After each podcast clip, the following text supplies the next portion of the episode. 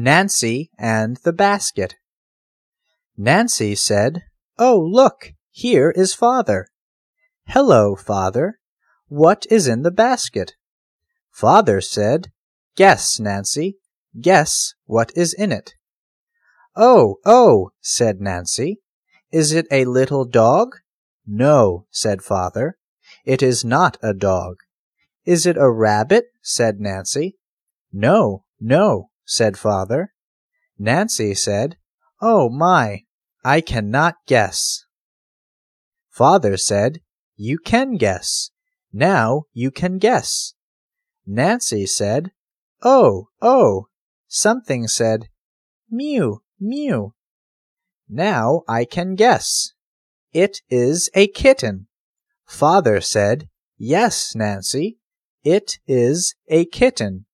It is for you. Mew, mew, said the kitten. Oh, my, said Nancy, what a pretty kitten. Thank you, father. Father said, Her name is Spot. She is black and white. Nancy said, Here, Spot, here is some dinner for you.